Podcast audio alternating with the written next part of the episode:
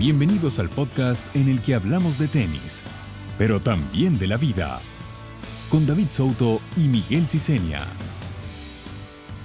Desde nuestros inicios en otras plataformas digitales, Vida y Tenis ha sido un espacio destinado a contar historias y transmitir experiencias de gente de tenis, que más allá de sus logros profesionales lograron cambiar su vida y la de otros gracias al deporte. En nuestro quinto capítulo, el cofundador del portal, David Souto, conversó con un jugador que fue ídolo de todos, Guillermo Coria. Creció en una familia humilde. Su padre era entrenador y decidió llamarlo Guillermo en honor a Vilas. Desde pequeño fue distinto y resaltaba tanto que lo apodaron La Magia. En esta charla nos nutriremos de su visión para entender el juego, sus procesos, su desarrollo como jugador y aprenderemos de sus reflexiones. Es sorprendente escuchar que incluso las leyendas sienten que pudieron haberlo hecho mejor. Esta es la entrevista con Guillermo, el mago Coria. Esto es Vida y Tenis. Ahí estamos. Guille, muchas gracias por estar acá. Muchas gracias. No, por favor, un placer, un placer, un placer. Y bueno, buen día acá. Ahí no sé. ¿Qué tal todo? ¿Qué tal? bueno, aquí sí, aquí las 10 de la noche, pero tranquilo. Un gusto, a cualquier hora para hablar, de verdad que sí. Guille, eh, bueno, nada, ahí dice una, una breve presentación tuya. Em, decía que yo soy de la edad de tu hermano, de Federico, jugué muchos años con Federico. Eh, y de hecho, mi primera experiencia fuera como jugador, digamos, de viajar fuera de Venezuela, fue en Venado Tuerto, fue con tu papá. Así es. Sí.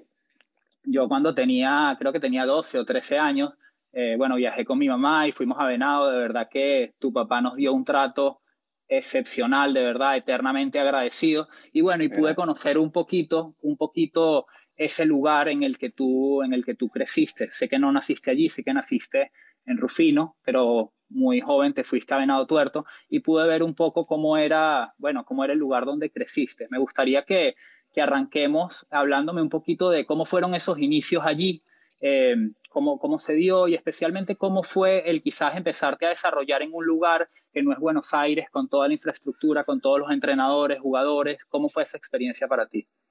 Sí, estuviste en la quinta, en la famosa quinta, donde, donde yo pasaba mis días, mis pocos días, cuando era jugador, que volvía de giras eh, muy largas, con mucho estrés, me iba a Venado dos o tres días. Eh, nosotros, yo también me casé muy joven con Carla, que de Rosario, nosotros teníamos base en Rosario cuando jugábamos y bueno, eh, estábamos un día en Rosario, dos días en Rosario y nos íbamos a Venado ahí a la quinta, por lo menos estar un día, dos días para estar con mis amigos, me encerraba ahí, tenía mi cancha de tenis, la cancha de fútbol, la pileta, el metegol, y pasamos eh, todo el día con mis amigos ahí, y eso me daba energía para, para encarar las, las nuevas giras. Pero bueno, sí, arranqué, como decís, nací en Rufino, un pueblo de 15.000, 20.000 habitantes. Eh, a los dos nació mi hermano, que nos llevamos dos años de diferencia. Eh, a los tres años míos nos fuimos a vivir a Venado Tuerto por trabajo de mi papá, que él empezó a dar clase de tenis ahí en Venado Tuerto. Empecé a crecer en Venado y, bueno, y en la escuelita de mi papá. Eh, la verdad que, había muchos chicos, un nivel muy bueno. A los siete, ocho años, cuando yo ya empezaba a competir los, los provinciales, que se los llamaban acá, para los provinciales vos jugabas primero los zonales en tu zona, clasificabas al provincial y el provincial jugaban los mejores de todas las provincias y los dos primeros, los, que llegaban a la final, clasificaban al nacional y los que perdían la semifinal jugaban entre sí para ver quién iba de tercero. Entonces se jugaba por equipo antes, acá los nacionales. Así que así fui creciendo. De los 7, 8 años, cuando yo ya estaba jugando los, los zonales y los provinciales y algunas veces ya con 8, 9 años los nacionales, eh, me iba cada tanto a Buenos Aires, por lo menos una vez por mes, a entrenar de jueves a sábado a una academia que era muy conocida en ese momento, llamada Barral Gattiker, y, bueno, así fue creciendo. Ya a los 13 años fui a vivir solo a, Estados Unidos, pero yo creo que, que se puede crecer, se puede eh, eh, formarse como jugador eh, viviendo en un, en un, pueblo chico. ¿no? No, no hay que volverse loco si uno nació o, le toca vivir en una ciudad muy pequeña. Si el profe es bueno, yo tuve la suerte que mi papá era un formador, eh, sigue siendo un formador, un gran, un gran profesor en esas edades. Entre 8 y 12 años es para mí de los mejores que hay acá en el país y, a nivel mundial por su conocimiento y, me supo llevar de la mejor forma. Así que es fundamental que los chicos a esa edad eh, eh, sigan estando en su casa, con su profe, con su club, porque pueden aprender y, y, no es imposible. O sea, yo pude lograr cosas importantes saliendo de un lugar pequeño. Tú ahí, Guille, en ese momento, eh, evidentemente, bueno, todos sabemos que, que, tú tenías un talento, tienes un talento eh, especial que tiene muy pocas personas, pero con toda la experiencia, todo el tenis que has visto y un poco el rol que, que cumples ahora en la AT, eh, tú sabes muy bien lo que es un buen formador y lo que no, qué hace un buen formador. Eh, de las cosas que tú recuerdes, ¿qué principios te inculcó tu papá que después a lo largo fueron muy importantes en tu carrera? La responsabilidad, la disciplina, fundamental, y aprender, aprender a, cuando vos sos joven, cuando tenés entre 8, 7 años que das los primeros pasos, hasta los 16 años, es casi un aprendizaje. Vos tenés que que, a mí lo que me sirvió es aprender a, cómo agarrar la raqueta, eh, cómo moverme dentro de la cancha, cómo jugar, eh, eh, leer al rival, es potenciarte físicamente. Eso que yo era bastante vago en la parte física, me costaba mucho entrenarme en la parte física, no le daba mucha importancia y fue lo que me llevó a demorarme mucho tiempo después cuando pasé la parte profesional, que, que ahí ya pasás a jugar vos tenés 16, 17 años y pasás a jugar con tipos de 30 años, 33 años y te ganan por potencia y vos tenés que estar preparado. Entonces, eh, no es eh, lo fundamental ser el mejor de la categoría a los 12 años. Sí, es importante, sí, es verdad que es importante. Pero lo importante es ir formándote eh, como jugador, como persona, hacer todos los, preventivos de lesiones para no tener lesiones graves a, futuro, proteger los hombros, los codos, las rodillas, la cadera, eh, tener una buena base en la parte abdominal, tener buena masa eh, muscular, eh, y eso te lo da también toda la parte de alimentación. Por eso es muy importante también el, equipo que te rodea, la persona, el formador, como decías, es fundamental a esas edades para que te sepa guiar bien, que tenga experiencia, es fundamental. Y hoy nosotros como dirigente de la Asociación Argentina de Tenis le damos mucha importancia a eso. Con Totó Esquilari, que es el, el director de desarrollo de tenis, que fue tremendo jugador. Eh, Caleri Zabaleta, presidente y vicepresidente. Eh, Jaite, que está también como dirigente, eh, director de unos torneos más importantes del circuito TP, acá en Argentina es, fundamental, con mucha experiencia, eh, muchos jugadores metidos y entendiendo muy bien de qué se trata. claro. todos, todos vinimos del interior, todos fuimos jugadores, a todos nos fue bien, dentro de todos nos fue, nos fue muy bien y, entendemos. Entonces le damos mucha importancia al interior del país, a los profes, estamos cerca de los profes, de los chicos, de los padres. Eh, acá en Argentina tenemos ahora un, muy, eh, muy buen curso de, capacitación, un área de capacitación. Tenemos a un director que, Fernando trabaja, Fernando Vilche, que trabajó conmigo durante cuatro años, eh, del 2015 al 2019, recorriendo todo el país eh, donde él se encargaba de dar la parte de la capacitación a los padres, la charla eh, a los profes, perdón, la capacitación a los profes, la charla a los padres y, y, espectacular. Y bueno, cuando subimos a la Asociación de Tenis, pasó a ser el director de esa área y, y creo que esa área es donde hay que trabajar en todos los países, que yo recomiendo trabajar mucho para, para apuntar ahí si quieres dame un chance porque quiero llegar ahí y allí quiero, allí quiero hacer énfasis especialmente porque, bueno, como sabes, soy venezolano, hay mucho público venezolano y me interesa realmente entender un poco qué es lo que están haciendo Argentina, tu experiencia de lo que se hizo antes y la recomendación que puedas dar. A pesar de su corto presupuesto económico y la distancia geográfica que los separa de las grandes citas del circuito, el tenis argentino es referencia en el mundo. Pero, ¿cómo alcanzaron ese nivel de éxito? ¿Cómo comenzó todo? En la primera temporada de Tennis Sapien, Jorge Gerosi, formador de siete jugadores que alcanzaron el top 100 de la ATP, explica los secretos del tenis argentino. Comparte anécdotas, experiencias y los ejercicios más importantes que realizó con sus jugadores para establecerlos en la élite. Visita tennissapien.com para llevar tu juego a otro nivel aprendiendo de los mejores. Te esperamos. Pero antes de llegar allí, em, después de que tú, nada, te formaste muy bien, empezaste a tener, tengo entendido, resultados muy buenos, viajaste a Venezuela al, al, mundialito ah. este que había. Eh, tengo muchos recuerdos, muchos recuerdos. Pasé un año nuevo ahí con la familia Nastari. Con la Nastari, me contó. ¿Quién era el mejor venezolano por aquella época? No, y José de Arma era, era, era, un fenómeno, era la, figura, no, no, no de Venezuela, de Sudamérica, del Mundial, era, era el clásico con Hewitt, o sea, era, eran partidazos. Todo en, el circuito cuando viajábamos a Europa era ver ese partido. Eh, la verdad que no, no, y mucho recuerdo con la familia Nastari, eh, me han protegido mucho, fueron muy importantes cuando yo me fui a vivir a los 13 años a, a, Key Biscayne fue una familia muy importante, él, la del gordo Manrique, ecuatoriano, que también vivió siempre en, en Key Biscayne. Eh, me ayudaron mucho, la verdad que, que bueno, pasé, pasé en, en, su casa un año nuevo, eh, antes de hacer la gira COSAT, eh, viajé ahí porque pasé Navidad en Key con la familia de Manrique y, y, a los dos días nos fuimos para Venezuela y, y, bueno, el papá, la mamá, toda la, la familia Nastari, la verdad que fue muy importante y de Venezuela tengo los mejores recuerdos, los, torneos de 12, la gira COSA, el mundialito, eh, todo. Tengo, tengo más, no sé, no sé dónde estarán los, tengo los trofeos guardados acá de esa época, eh, porque creo que fueron eh, muy importantes, marcaron un camino. esa en esa época, marcó camino. En esa época fue que tú tomaste la decisión de irte a, a Estados Unidos. ¿Y por qué tomaste esa decisión? porque, bueno, yo acá iba en Verano Torto a un colegio público que tenía eh, primaria, no tenía secundaria.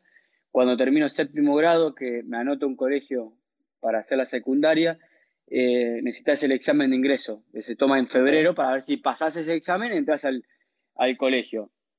Y, yo estaba en la gira COSAT, que arranca en Venezuela y termina, y termina en Brasil. Brasil. Eh, durante un mes y medio, no más, dos meses que dura la gira eh, de enero a marzo y no pude tomar ese examen de ingreso. Y esa gira me fue muy bien, clasifico a Europa siendo primer año de la categoría y sale la posibilidad de, irme a la academia de Pato Pay a Key eh, y, bueno, como no tenía colegio, no, ya no podía ingresar a ningún colegio para hacer el primer año eh, del colegio y ahí salió esa posibilidad.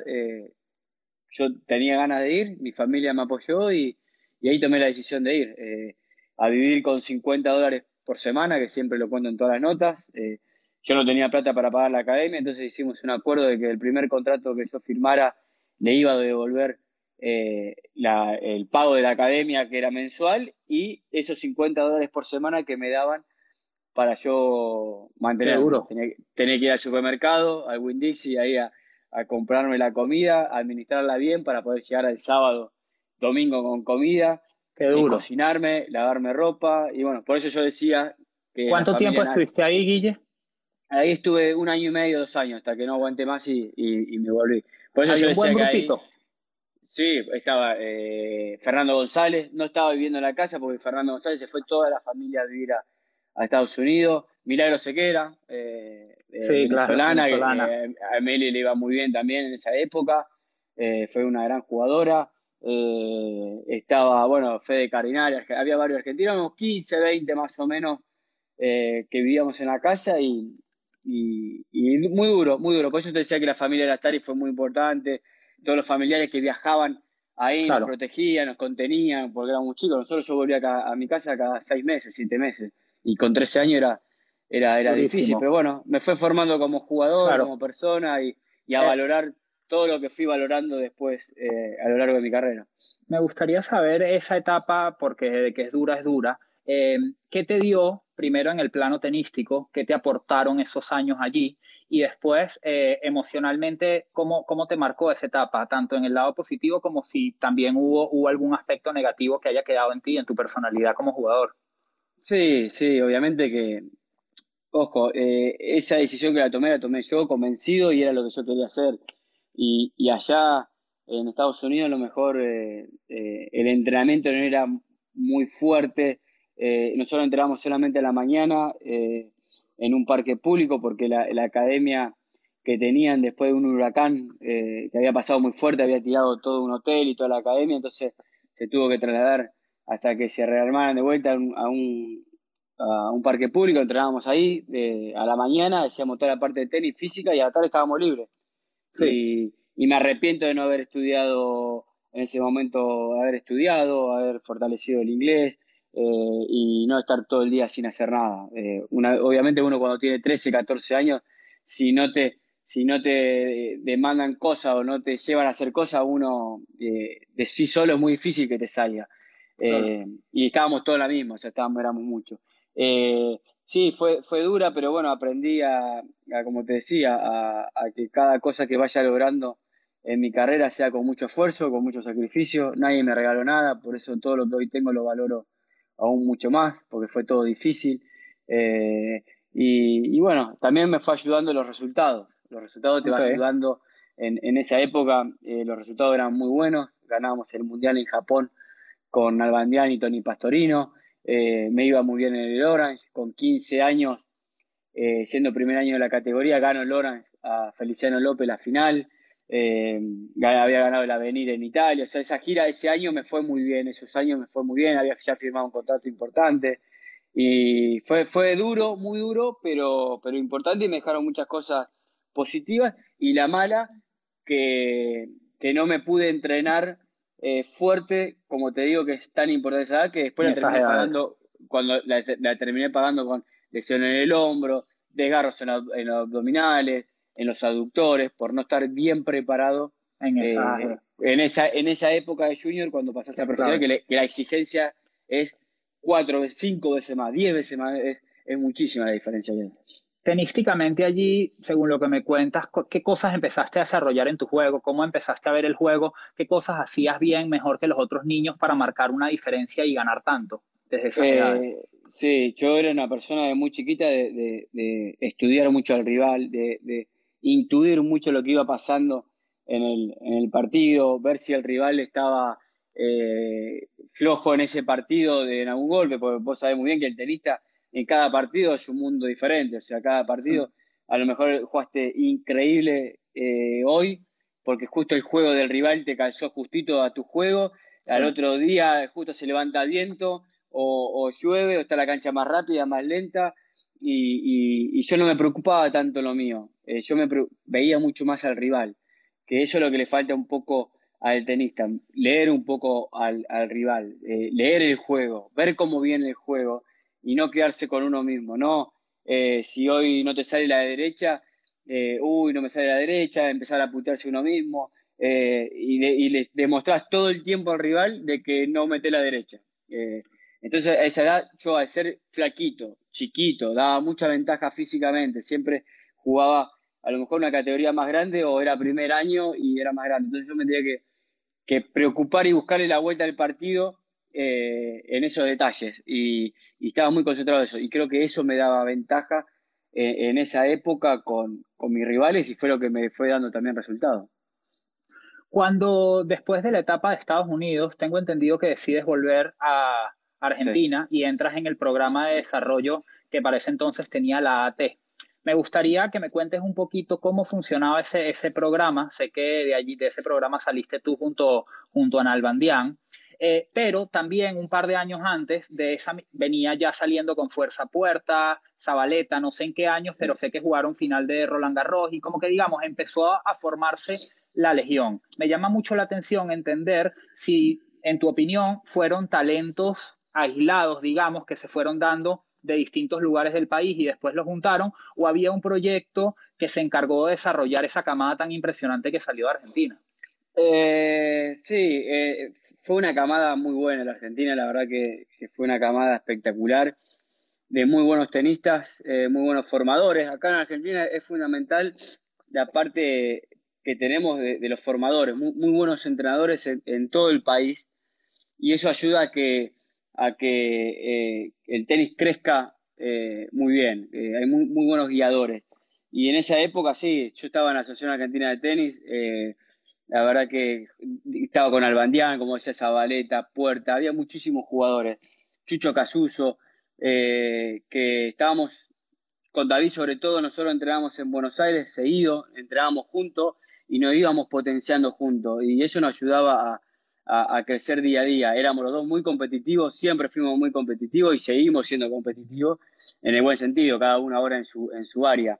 Y, y nos ayudaba mucho. Y la verdad que tener una contención eh, de la Asociación Argentina de Tenis en esa época fue fundamental. Y por eso le damos mucha importancia ahora, nosotros siendo dirigentes, a, estar cerca de los juniors. No solamente de los que están bien rankeados, eh, sino de, todos los niveles, estar cerca de todos los jugadores, los profesores. Y, el centro de entrenamiento yo creo que es, fundamental eh, para potenciar a jugadores que no tienen buen eh, ranking a los 12, 14, 16, 16, años. Eh, porque es, depende de la madurez de cada uno también, de, lo que tarda en madurar, lo que tarda en desarrollar su físico, ir guiándolo, ir llevándolo y, y, poder sacar mucho más jugadores de lo que, de lo que hay haciendo un gran trabajo. A ti en ese entonces, o sea, ¿cómo era el, o sea, qué, qué les ofrecía la asociación en aquel entonces? ¿A ti te asignaron un entrenador fijo que viajaba contigo, eh, estabas en un grupo, compartías entrenador, te lo ibas cambiando, porque te tengo que decir, o sea, y con todo el respeto, si estás escuchando, si están escuchando entrenadores argentinos, yo que tuve mucha, mucho, pasé mucho tiempo por Argentina, el yo entrené a Coria y Nalbandian, lo he escuchado millones, millones de veces. Entonces, como que me llama mucho la atención entender realmente eh, tuyo en, en primera persona que me cuentes, ¿sabes? ¿Cómo fueron esos años? Eh, en tu etapa junior, que después la, la rompiste en la etapa junior. Eh, sí, nosotros no, no, yo no tenía un entrenador solo para mí, éramos un grupo, estaba eh, Lapitu Salerni, eh, Clarisa Fernández, David, yo viajábamos en grupo siempre, viajábamos en grupo con un entrenador que iba, iba poniendo la Asociación Argentina de Tenis. Y, y eso estaba bueno. Y yo creo que también ha ayudado a los resultados que íbamos teniendo todos, eh, eh tanto las chicas como nosotros, para que la asociación pueda conseguir fondos para poder mandarnos a la gira. Eh, sí, eh, yo también escucho ese, che, me mandó el currículo que fue entrenador tuyo, David, y a veces te da hasta apuro decir, obviamente no, hay que ser. sabe mal, claro. Pero, pero no, no tuve tanto de junior, eh, pero bueno, el que me formó hasta los 13, 14 años fue mi papá, fue, fue mi gran formador. Y, después en la asociación estuvo Gustavo Borusa, eh, Claudio Sosa, eh, Leo Lerda también viajó con nosotros, eh, Franco Davini era, era, director en ese momento, después vino Tito Vázquez, pero no fueron tantos, no fueron tantos. igualmente te das cuenta al toque, yo creo que el entrenador serio, el entrenador eh, que sabe con el vende humo, como le decimos acá. Pero, pero bueno, sí, sí, fue. Eh, tuvimos, eh, por suerte, muy buenos entrenadores que nos fueron acompañando y guiando bien. Yo creo que también eso es, es fundamental. Y, ojo, y también la parte física es, es, muy importante. El entrenador que tenga la parte física, porque te hace un mal trabajo.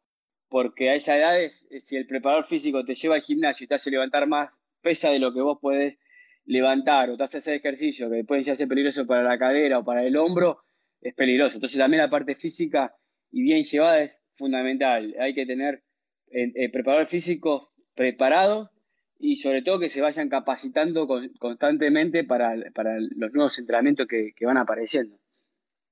Con la experiencia que viviste en esa época y ahora que, bueno, después tuviste también una academia, no sé si sigues, si la sigues teniendo, sigues trabajando allí, eh, ¿qué, ¿Qué cosas o qué factores te parecen súper importantes que debe tener un programa de una federación si quieren optar o aspirar en algún momento a tener jugadores competitivos? ¿Cuáles son los puntos claves que tú dirías que tiene que tener una federación en un programa de desarrollo? Eh, todo, todo. Como nosotros. Perdón, Guille, perdón, Guille. Una, una, una federación hablamos de nuestro continente, no estamos hablando de, ¿sabes? Estamos nuestra, adaptándonos a nuestra, a, nuestra realidad a lo económico, todo. Pero por más de que no, no somos fuertes económicamente, puedes tener una estructura sólida. Eh, nosotros copiamos mucho, fuimos sacando cosas y no, te, no tenía que dar vergüenza de sacar cosas importantes de cada federación del mundo o, o, cosas que le fueron dando resultados. A nosotros, cuando, cuando hicimos cuatro argentinos en, Hamburgo, en un Master 1000, no las federaciones no lo podían creer, o sea, que tenían toda la plata del mundo, la, eh, eh, millones y millones para invertir y no podían creer que Argentina tenga cuatro jugadores en Hamburgo en un Master 1000 o tres argentinos en semifinales en, un Gran Slam en Roland Garros. O sea, era, eh, cuál era la receta. Yo creo que, que la receta primero es eh, cómo crece y cómo, cómo se va desarrollando el sudamericano. O sea, nadie te regala nada, todo es muy difícil, eh, viajás, eh, cuántas veces hemos dormido mal en el piso o no, no comer bien. Yo creo que eso también el jugador lo hace de una forma más aguerrida, más fuerte. El sudamericano es más, en ese sentido, que no lo, no lo tienen en otros países del mundo. Ya eso es una ventaja importantísima. Y segundo, nosotros como federación, lo que estamos haciendo ahora es eh, ver qué le fue dando resultado a varias federaciones y armar una estructura. Una estructura que siga los pasos, que de 8 y 10 años, que hoy tenemos nosotros un área muy buena, haciendo muy buenos programas, se llama Genio, cuando se formen bien, preparar a los profesores, pasar a 12. En 12 hay, hay un entrenador que se dedica a 12, después en 14, en 16 y 18, todo guiado por Franco Esquilari en la parte junior, cada uno responde a él, todos aportamos ideas y, estamos ayudando. Y después de la parte de Copa Davis, la parte profesional. Está Gastón Gaudio con Marcacho y todos trabajamos en conjunto. Hay toda una, se sigue todo un proceso, cadena. una cadena, un proceso. No puedes una persona sola manejar todo y decidir, porque eh, yo no, no, no, sé mucho de sub 10, te soy sincero. No, no sé cómo eh, lo que sabe mi papá. Eh, y mi papá no sabe lo que, lo que sé yo, no lo que sé, lo que puedo aportar, porque no sé mucho, porque tengo mucha experiencia, en competición, en 18 años, lo que yo le puedo aportar a un chico de 18 años, que ahí ya entra más a la parte táctica, estrategia, eh, dónde jugar, todo eso. Entonces, por eso es importante la, el proceso y una federación es fundamental, tengas mucho dinero, obviamente que es más fácil cuando tenés dinero y las ideas claras, pero pero es... pero con dinero y sin las ideas no tienes vida tampoco. Nada, eh, eh, y muchas veces pasa cuando tenés federaciones que, que, no hacen bien el trabajo y no se preocupan de que, de que no, no... Y ojo, y eso tampoco te garantiza sacar buenos jugadores, a lo mejor. Totalmente. Eh, no sacás jugadores, pero yo creo que, que nosotros como Argentina, en Argentina, en cuatro, cinco años, seis años, eh, vamos a, ver todo el trabajo que está haciendo, que se venía haciendo, ojo, también hay que, hay que reconocer todo el trabajo que se venía haciendo. Se siguió haciendo ese trabajo bueno y se mejoró muchas cosas que faltaban y que nosotros le, aportamos. Totalmente, eh, súper interesante. Guille, etapa junior. Eh, llegas al junior, segundo año de 16, haces final de Orange Bowl con Roger. Eh, al verano siguiente ganas Roland Garros, Ana Albandián en, en la final, ganan el, ganan el Wimbledon dobles, después terminas el año número uno del mundo. ¿Qué cosas empezaste a sentir en tu tenis que empezaste a ver que, que sobresalías, que eras realmente bueno en esa época?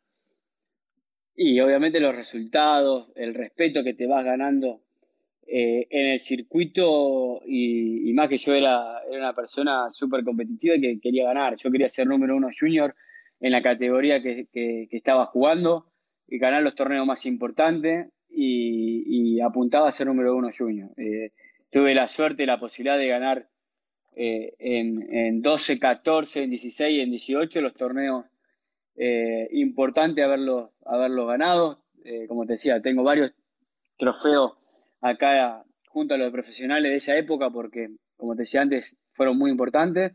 Y aparte de Junior, también eh, cuando vas firmando los contratos de ropa, de raqueta importantes, eso te va dando confianza y, y, te, va ayudando. Y cuando vos te ganás el respeto y, y, tenés mucha confianza y te va yendo bien, también se te hace un poquito más fácil a la hora de entrar a jugar. Pero ojo, eh, yo me mataba entrenando, era súper responsable, muy, eh, me, me entrenaba como competía yo entraba a un entrenamiento y, estaba compitiendo ya. Y, eso me ayudaba a, la hora de, cuando iba a competir eso. Y, yo a los... Cuando gano el Orange Bowl, que es un torneo eh, para nosotros que, fuimos tenistas, ganar el Orange es eh, a esa edad de, lo máximo. Eh, ahí me dio cuenta de que me di cuenta de que, de que podía al año siguiente que, que ya con 16 años siendo segundo año de 16 jugaba en 18, tenía la posibilidad de dar pelea y bueno, y terminó número 2 de, Junior en 18. Tú, o sea, tú fuiste un jugador muy sólido, sólido, no, no fallabas una bola. En esa edad yo me imagino que también esa era una de tus principales cualidades. ¿Cómo lo fuiste desarrollando? ¿Qué cosas hacías en tus entrenamientos para después llegar al partido y no tirar una bola afuera? Tratando de poner de lado un poquito el hecho de que obviamente tenías un talento excepcional. Yo creo que deben, debes haber hecho también cosas muy bien en los entrenamientos que te potenciaron esas cualidades. Sí, sí, eh, te decía, te repito, yo tenía muy claro mi forma física y, mi altura, yo daba mucha ventaja. Eh, Feliciano López, cuando jugamos en la final del Londres, me sacaba una cabeza y media ya, y ya estaba armado él. grandote, el, físico, el físico que tiene hoy Feliciano, ya lo tenía casi, no tan eh, tanto como ahora, pero ya casi lo tenía a los 16 años. Yo, al contrario, yo pegué el estirón a los 17, por ahí que ya me empecé a formar un poquito más. Eh, yo sabía eso, entonces ya uno al tener claro a esa edad eh, cuál era su fuerte y cuál era sus debilidades, te ayuda a, trabajar. Y yo nunca me, desmotivaba si me superaban por velocidad, al contrario, le buscaba la vuelta. Es más o menos como le pasa hoy al Peque Schwarman. El Peque es, una, es petizo, él sabe que es bajo y, tiene que estar muy sólido de acá, de cabeza. Yo estaba muy sólido también de cabeza. Y en los entrenamientos era eh, siempre una más que el rival, una más que mi compañero, devolverle una más, exigirlo. Si él, me, si él me exigía, yo tratar de esa pelota, exigirlo a él. Y que él sienta esa impotencia. Uy, mirá, le tiro esa pelota ya abierta y me vuelve y encima me hace correr. No es que llega y me la deja corta para yo tomar la cancha. Eso es lo que a mí eh, eh, me daba mucha fortaleza, de, de, buscarle la vuelta, de no eh, caerme anímicamente ni en los entrenamientos, porque yo, aparte yo siempre entrenaba con jugadores que eran de menor nivel que yo, para adaptarme también a eso, porque ¿qué pasa hoy, los chicos? No, este, eh, es chiquito, no mete una, eh, no quiero entrenar y tirar el entrenamiento. Es la típica, porque pasa en todos lados. Y, quiero, quiero, entrenar con, con, el que está en la otra cancha y con los más grandes. Eh, y eso pasa, y a mí no, yo entrenaba con el que no me daba ritmo, y no me molestaba, porque te puede pasar en un partido de un jugador que no te da ritmo, que las tira todas afuera. Entonces yo trataba de que erre más todavía. O sea, me motivaba para que erre más todavía, para, y, para ir agarrando confianza eh, yo mismo. Y después cuando pasaba con los más grandes, eh, lo mismo, no errar, no errar, no errar, eh, devolverle la pelota, hacerlo sentir bien, de que le guste, que pidan entrenar también conmigo. Son cosas que, te ayudan a, crecer, que yo veo mucho por la academia, cuando tuve la academia en Rosario, acá en Rosario, cuando viajé por todo el país con el programa este que te comentaba antes, ahora con la asociación, de, que lo veo. No, mirá, me mandó a, a pelotear con este que, que, no tiene ranking. No, y bueno, entonces no lo hacen, no, es fácil. Y, y, a él papá afuera y la mamá diciendo, eh, ¿por qué lo mandan a entrenar a mi hijo con, con ese? Y no vaya. Pero bueno, son todas cosas que, que te va dando eh, más enseñanza cuando vas creciendo y los padres eh, lo van entendiendo también cuando, cuando van viendo los resultados y cuando también lo entiendo cuando le explicas los motivos. Cuando terminas esta carrera de junior, bueno, no es fácil también manejar mentalmente todo lo que tú viviste, los contratos que conseguiste, todo, se te venía un nuevo mundo. A pesar de eso, tú arrancas el año 2700 y terminas el año 80. ¿Qué tenis te encontraste y cómo te adaptaste tan rápido. Eh, sí, yo ese año fue, eh, sí, ahí el primer año que, me meto en junior. Eh, eras junior aún, eras junior. Era, por eso, yo era el segundo año de 18, entro a jugar ya profesionales, porque en el primer año en junior me había ido muy bien, ya había cumplido todas las expectativas, no tenía más ya había firmado un contrato, había logrado cosas importantes, entonces me meto de lleno en, en profesionales. Al principio fue difícil, fue difícil por todo lo que decía, porque eh, yo era como, no la, la, estrellita, pero el junior me había ido muy bien, entonces todos cuando pasaba profesional a la jungla, eh, como se le dice, eh, te quieren pasar por arriba, nadie te respeta, nadie, nada, ahí no en profesionales no te respetan, y, como es, y cuando vos entras con buenos resultados de junior que, que más o menos te conocen, entran con más ganas todavía. Y bueno, ahí al principio fue, fue difícil y, creo que la gira a fin de año de la Copa Ericsson que se jugó, se jugaba acá en, arrancaba en México y terminaba en, Buenos Aires, eh, fue, fue, muy, fue muy importante. Creo que ganó cuatro seguidas, creo que gané. Eh, Brasil, Perú la primera, Brasil, Uruguay, Argentina. Challengers. Los Challengers. esa gira fueron los cuatro seguidos que gané, que yo estaba a 200, 300 y pico y termino metiéndome dentro de los 100, que fue el salto que doy, aparte eh, ganándole a Verazategui la final en Buenos Aires, que era Verazategui era durísimo, eh, partidos muy importantes, que me dio la confianza ya para meterme de lleno a la parte de profesionales. Durante ese año que te adaptas tan rápido, tú fuiste agregando cosas distintas y nuevas a tu juego. Así como contaste antes que en los mismos partidos tú ibas viendo al rival, a lo largo de ese año tú fuiste agregando nuevas cosas a tu juego para adaptarte a un nivel mayor tan rápido. ¿Y qué cosas adaptaste? ¿Qué cosas empezaste a agregarle a tu eh, tenis? No, principalmente físico. Físico. Okay. Fortalecer, eh, lo físico fue fundamental. Yo los golpes los tenía. Los golpes los tenía. Eh, Te pusiste fuerte. Me puse fuerte. Yo erraba poco. Era, era un jugador de que tenía muy pocos errores, errores no forzados por partido. es más, eran 4 o 5 y me calentaba porque eran 4 o 5. Y, son muy pocos esos, esos errores no forzados eh, por partido. Y me faltaba físico, sentía que me superaban, eh, me quedaba sin aire, o a la cuarta, quinta pelota ya no tenía la, potencia eh, que tenía la primera pelota, o si el partido se alargaba, lo sentía mucho físicamente, y, y termino haciendo el clic cuando empecé a entrenar, como se dice, como un campeón, o sea, fuerte en la parte física, fuerte en la parte tenística, eh, a dedicarme las 24 horas en el tenis y, y, una vez que yo me sentí bien fuerte de piernas eh, y de físico, pero las piernas fundamentales, en el tenista las piernas Eso. es fundamental. Porque las piernas. Te, quería preguntar, Guille, porque viste que todos los jugadores son distintos y cuando decimos fuerte puede ser muy amplio. Hay jugadores que fuerte necesitan sentir, sabes, el impacto que tienen fuerza a la hora y otros que necesitan sentirse, cuando dicen fuertes es que están resistentes para ti. Cuando tú decías estoy 10 puntos. ¿Qué, era ese fuerte para ti? ¿Cuál era la sensación que tú necesitabas tener? No, esa, eh, pierna, sentirme fuerte y, ojo, y también yo necesitaba sentirme fuerte pero coordinado a la vez. Eh, Yo siempre, yo siempre pesé entre 66 y 68 kilos.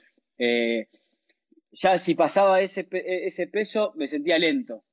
Entonces, mi preparador físico me tenía que preparar eh, la reacción, la coordinación y la potencia. Vos tenés diferentes trabajos de potencia para ser fuerte, duro, como era Gassi. Gassi era una roca. Eh, eh, Nadal es fuerte pero es ágil. tiene una fuerza terrible pero es ágil. Él, hace fuerza, pero la pelota le sale rapidísimo porque le pega suelta la mano. yo, yo necesitaba estar fuerte físicamente, sólido, eh, sentirme, y te voy a repetir, cuando yo estaba bien de cuádriceps y de pierna, yo sabía que entraba a la cancha y podía jugar cinco horas que no pasaba nada y eso me daba de acá una lucidez terrible porque yo te armaba el punto.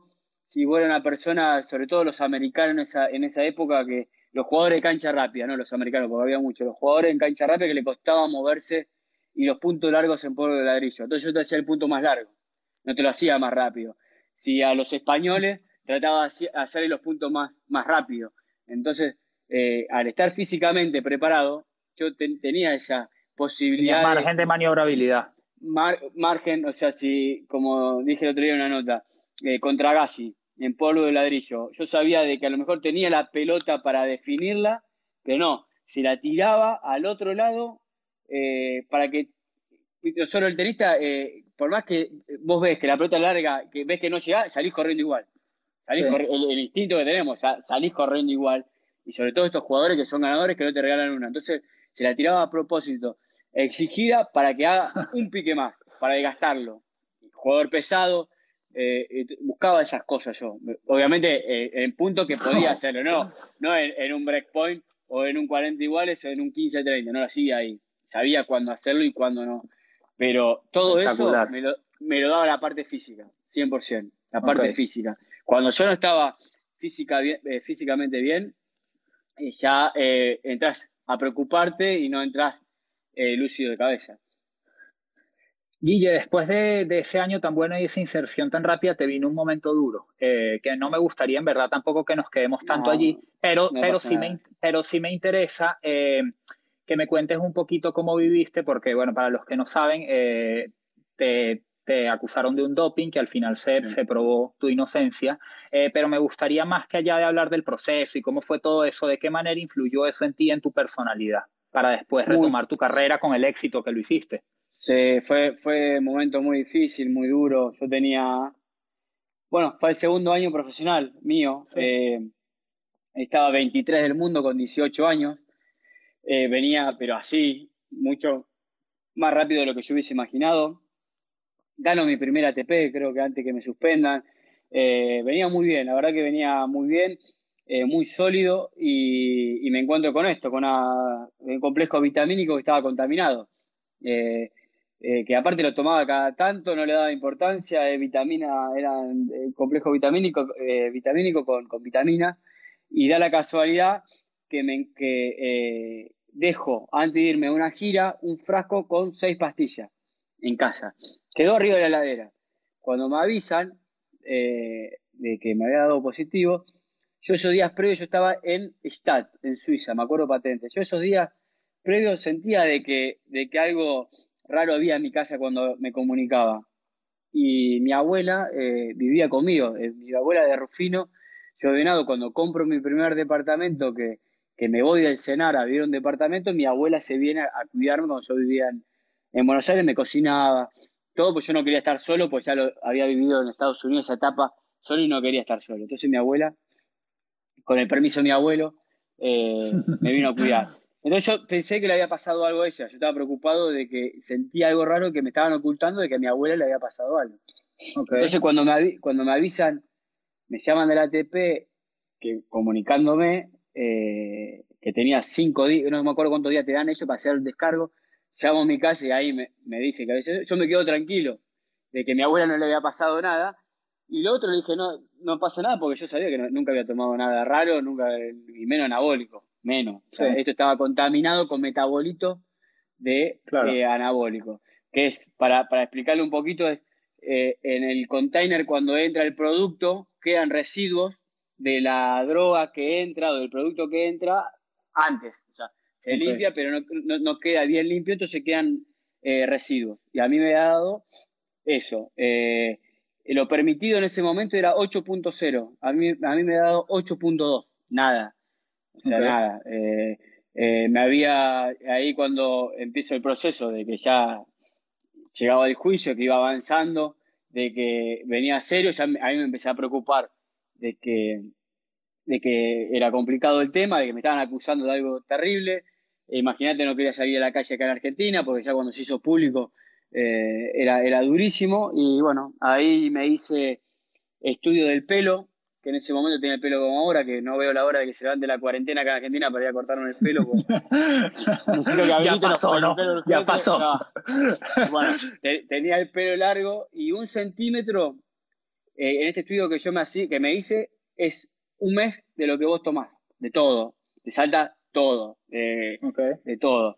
Eh, me hice, obviamente, 24 meses. Tenía el pelo, me sobraba para 5 años si quería. 24 meses, acá están los 24 meses eh, el estudio de lo que me da el, pelo, que era eh, el mejor laboratorio de análisis del mundo. Eh, ¿Cómo descubro que las vitaminas estaban contaminadas? Porque esas seis pastillas que yo estaba contando antes, mi viejo las ve y la contacta ahí con, los managers que me manejaban en ese momento, quién es el mejor médico de Nandralona, que fue lo que me dijo, que una locura, eh, en el mundo. Listo. Está el doctor en Londres. Se mandó esa pastilla eh, con escribano, todo el número de lote, del frasco, que sé yo, se mandó a analizar. Cuando llega a Londres y la, y la analizan, comprobamos de que tenían estos residuos eh, metabolitos que yo te decía. Ahí salimos a la farmacia a, a conseguir ese mismo lote y otro lote diferente, el mismo número. Y, y como es, y ahí comprobamos de que algunas estaban con ese con, esa contaminación y otros no. Y en Estados Unidos está permitido también un margen de error que tienen las, las cosas, porque puede tener un margen de error. Pero en el tenis a mí me perjudicó ese margen de error porque, porque me salió. O sea, eh, y después eh, el ATP, cuando fuimos al juicio, eh, aceptó de que, de que yo no tuve responsabilidad, de que no fue a propósito, pero la droga la tenía en el cuerpo. O sea, y, estaba comprobado eh, de que yo no podía sacar ventaja con ese mínimo que, que sacaba, pero se pasaba. Volviste con, con, muchas, con muchas ganas, ¿no? Después de eso. Sí, sí, no, aparte, aparte también yo, para demostrar mi inocencia, me fui a, me tomé un avión, me fui a Miami a hacerme el detector de mentiras al FBI, ahí que tienen a los criminales. Ahí está, estaba cerca del aeropuerto este, este lugar. Conseguí un permiso, no me acuerdo, creo que mi manager había conseguido para que me hagan un detector de, mentiras, como los criminales, sentarme ahí todos con cara de, ¿sabes? La cara de los, los policías, cara de malo, y, bueno, eh, con las máquinas encerrado en un cuarto todo oscuro, haciéndome preguntas durísimas, durísimas, para que vos, para que vos te, o sea, que notes cuando... Te sientas intimidado. Claro. y te intimidan. no, no, sí, sí, y te salta, y te salta la, la, la, agujita terrible, como las películas. Fue como las películas. Bueno, fui, me lo hice, eh, traje ese estudio, todo para demostrar. Aparte también para quedarme eh, yo tranquilo, de demostrar, porque muchas veces también eh, todos somos inocentes. vimos lo que se manda en la caga. no, yo soy inocente, no tomé nada. Entonces también gente cercana dudaba en algún momento. Y bueno, ahí yo me quedé tranquilo me suspendieron y fue muy duro, fue, eh, fue duro porque yo sentía que había sido una impotencia muy grande, eh, sobre todo una edad, eh, la mejor edad que yo venía subiendo, no sé si, si hubiese sido tener unos resultados, pero creo que era importante. Y después cuando volví, volví con mucha bronca, con mucho odio, contra la ATP, contra los dirigentes, no contra la ATP actual, porque eran otros dirigentes, contra esos dirigentes. Eh, sentí mucha bronca, mucha impotencia y eso creo que me desgastó mucho también eh, a lo largo de toda mi carrera porque yo no crecer eh, sin tener un, tema así tan importante en la cabeza, con tanto odio, con tanta bronca, te perjudica bastante porque es, diferente el crecimiento tenístico y sobre todo esos años que, que uno tiene que aprovechar el envión también. Me llevo un año y medio para recuperarme más o menos, un año y medio. Claro, en 2003 tuviste un año, bueno, tu mejor año probablemente, ganas, bueno, no sé si en tu opinión es tu mejor año, pero por resultados ganas cinco títulos. Em, ese año... Fue, eso fue 2003, ¿no? 2003, y a mí me suspende el 2001. 2001, 2001. El, el, 2002 lo pierdo para recuperar, yo termino el año así todo, eh, eh, estuve suspendido ocho meses, nueve meses, no me acuerdo cuánto fue, termino 34 del mundo. O sea, eh, en esos meses que yo jugué me había ido muy bien. Y por haber estaba 24 cuando me suspende y estar fuera del circuito eh, tantos meses, termino 34. Y, y bueno, hace el 2002, eh, me acuerdo que enseguida me voy al 300, 400 del mundo y termino 35, 36, o sea que, que recuperé. O sea, por eso esos, esos meses o ese año que yo tardo en recuperar y volver y arrancar de vuelta de cero, eh, ese 2003 nunca se sabe, pero yo creo que hubiese sido el 2003, 2004, 2005, hubiese sido aún mejor todavía si yo no hubiese pasado. O a lo mejor no, a lo mejor eso también. Estabas muy joven también, ¿eh? Claro, a lo mejor es, todo eso me dio la, la, fortaleza eh, para, para crecer. Nunca se sabe qué pasó, pero sin duda lo, eh, hubiese preferido evitarlo. Guille, em, tú, según tengo entendido, tuviste varios, muchos entrenadores distintos. Eh, estuviste con Mancini, estuviste con Blengino, con Gumi, eh, bueno, tu papá, la gente que hayas trabajado durante la AT, pero especialmente en tu etapa ya como profesional, en esa época cuando ya estás en la élite, élite top 20, 30. ¿Qué buscabas tú con un entrenador? ¿Qué, qué, qué, cuál, qué era lo que tú esperabas que el entrenador te aportara para estar mejor?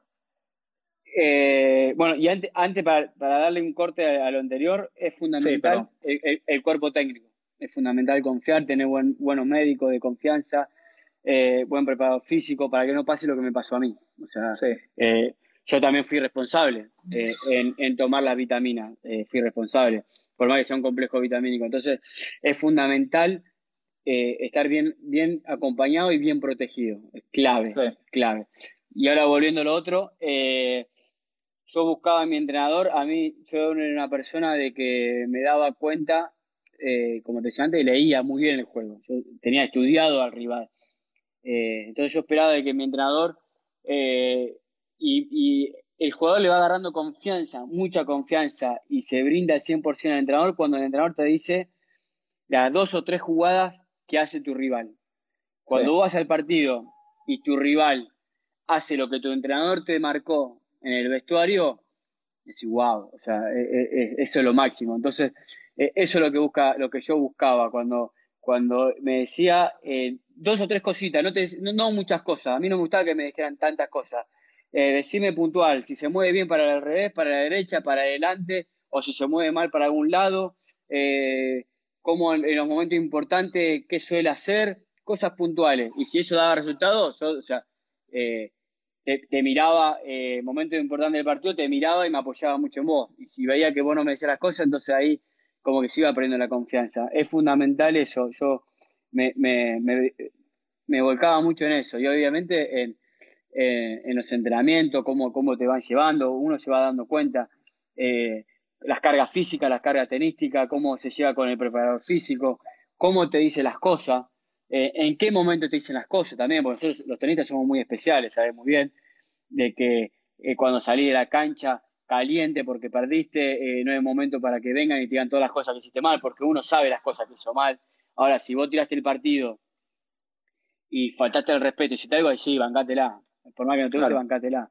Pero el entrenador es, cumple un rol muy importante y sobre todo el jugador le va agarrando confianza cuando te dice esas las cosas puntual en el momento justo. Sí. Guille, eh, te hago, tenía más preguntas, pero bueno, se nos está acabando el tiempo y tampoco quiero quitarte demasiado y quiero darle a las personas que, te puedan preguntar algo.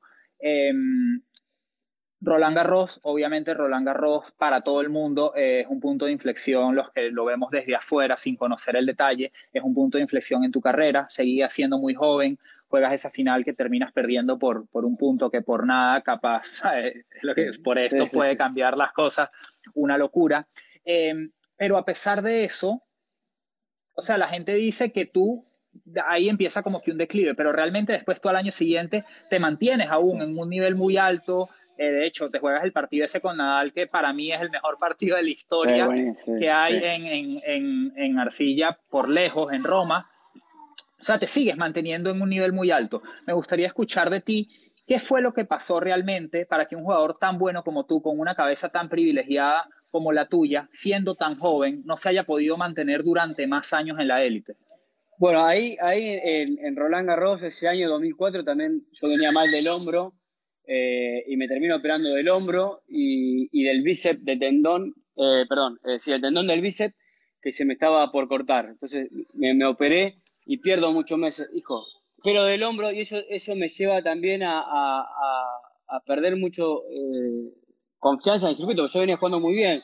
Obviamente que la final de Roland Garros me, me marcó, fue muy, fue muy dura mi carrera, porque era un año importante que yo tenía que aprovechar para ganarla, eh, pues ha dado todo para, para poder ganarla, pero, pero después, como decías, al año siguiente juego mi mejor tenis, eh, 2005, con, con Rafa, cinco horas y pico en, en Roma, eh, el juego de igual a igual, eh, recupero mi nivel, es más, vuelvo mejor que antes, pero me encuentro con un Nadal que era un animal, una bestia, que, que me superaba y lo terminó demostrando, pero, pero sí, obviamente que si yo a lo mejor hubiese ganado Roland Garros, eh, hubiese sido diferente en mi carrera o no, qué sé yo, nunca se sabe. Pero también, volviendo al tema del doping, yo estaba con mucha bronca y a lo mejor yo me retiraba y ganaba Roland Garros, que era mi sueño ganar Roland Garros, eh, y seguía jugando ese año y después a lo mejor me retiraba mucho antes de lo que me retiré.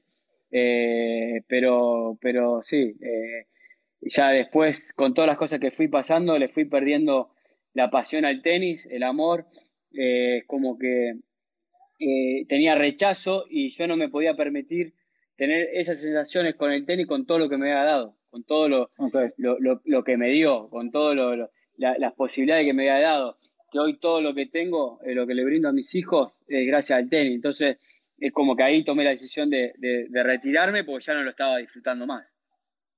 Entiendo. Ahora, Guille, con toda la experiencia que tú has tenido, que más allá de lo tenístico y lo que viviste como jugador, me parece una experiencia de vida súper rica, porque viviste todo, estuviste arriba, estuviste abajo, eh, las pasaste todas, ¿qué consejo le podrías dar tú a, los chamos que sueñan un poco, sabes? Especialmente, como te decía antes, en, nuestro, en, nuestro, en nuestra realidad. Sí, justo ahí, ahí estoy viendo uno que pone, eh, no, leo los mensajes porque viste es difícil seguir la conversación, pero justo sí, es difícil. Si, la preocupación de, Roland Garros fueron los calambres, sí, sí, siempre lo digo. Eh, mi único temor era en esa final era, era acalambrarme. Yo estaba muy preocupado por acalambrarme, no me quería acalambrar, no me quería acalambrar porque yo lo veía a Gastón que no estaba cómodo el día previo en, esa situación. Eh, yo me sentía bien, me sentía jugando bien, me, sentía tranquilo, bien de físico. Eh, había tenido desgaste durante las dos semanas, sí, pero, pero estaba tranquilo, pero no estaba tranquilo en acalambrarme, en, no aprovechar la oportunidad por el calambre. Y, me acuerdo que hablé esa noche previa con, con Gil Reyes, que es el gurú de Andrea Gassi, y él me, tranquilizó. Tómate un vasito de leche antes de irte a dormir tibio que eso te tranquiliza. Y bueno, yo entré al partido con la preocupación de, no acalambrarme, que termina pasando. El tenista cuando se le mete algo en la cabeza también eh, termina pasando. Y, sobre todo que el partido se fue dando eh, rápido. Eh, y cuando a lo mejor si el partido hubiese sido más palo a palo, no te lleva a pensar en otras cosas. A ver qué puede pasar, qué, qué, todo lo recuerdo que yo había pasado con el doping hacía dos años, muy poquito, tenía muy, muy presente. Con toda esa bronca, a lo mejor eh, no se me hubiese venido a la cabeza. Sí, estaba preocupado, caramba, y me terminó pasando. Creo que, fue una de las cosas que, me perjudicó mucho en, esos momentos. Que después jugué cinco horas y pico con, con Rafa y no me pasó nada, porque yo ya había tenido esa experiencia de, no, de no preocuparme por cosas que no me tenía que preocupar. Guille, eh, ya me llegó la alarma que lo que me queda es un minuto. Eh, no, discúlpenme, discúlpenme todos por la cosa se alargó un poquito más de lo que yo esperaba y no me dio chance de poder regalarles el tiempo para hacerle las preguntas. Pero bueno, creo que para todos los que escuchamos este live es un verdadero lujo. Gracias a la cuarentena tuvimos la oportunidad de, bueno, de escuchar. Ahí, está Seba Natar y también está escribiendo a Seba. Creo que estaba José de Armas también por ahí, Ezequiel, Kepler, Orellana, Kepler, muchas gracias porque gracias a Kepler fue que, coordinamos la entrevista, así que muy agradecido. Y bueno, nada, gracias a ti Guille, de verdad que un verdadero lujo y eternamente agradecido. gracias a todos los mensajes, a toda la gente que, entró, fueron muchas, la verdad que estaban dejando mensajes, difícil leer y, sí. Y la verdad que, a mí, no, a mí siempre me gusta cuando hacemos que preguntes, yo no tengo problema de hablar de nada, de nada, de las cosas buenas, las cosas malas, creo que es parte del aprendizaje de vida. Eh, bueno, saludo a todos y gracias y te felicito por todo lo que estás haciendo vos, también te fuiste muy lejos a trabajar, sí, gracias, a, seguir eh, aportando lo tuyo, eh, tuviste una gran carrera también y, es, bueno que todos los ex jugadores nos involucremos en esto y demos nuestra enseñanza de vida a todos los, chicos, los padres y estar involucrados. Murió. Gracias, Guille. Se apagó. Gracias, ¿ah? Chao, chao, gracias. En el próximo capítulo de Vida y Tenis Podcast estaremos conversando con Rubén Puerta, padre y entrenador de Mariano Puerta, finalista de Roland Garros. Para más historias, artículos y entrevistas, síguenos por nuestras redes sociales arroba vida y tenis y nuestra página web vidaytenis.com. Los esperamos.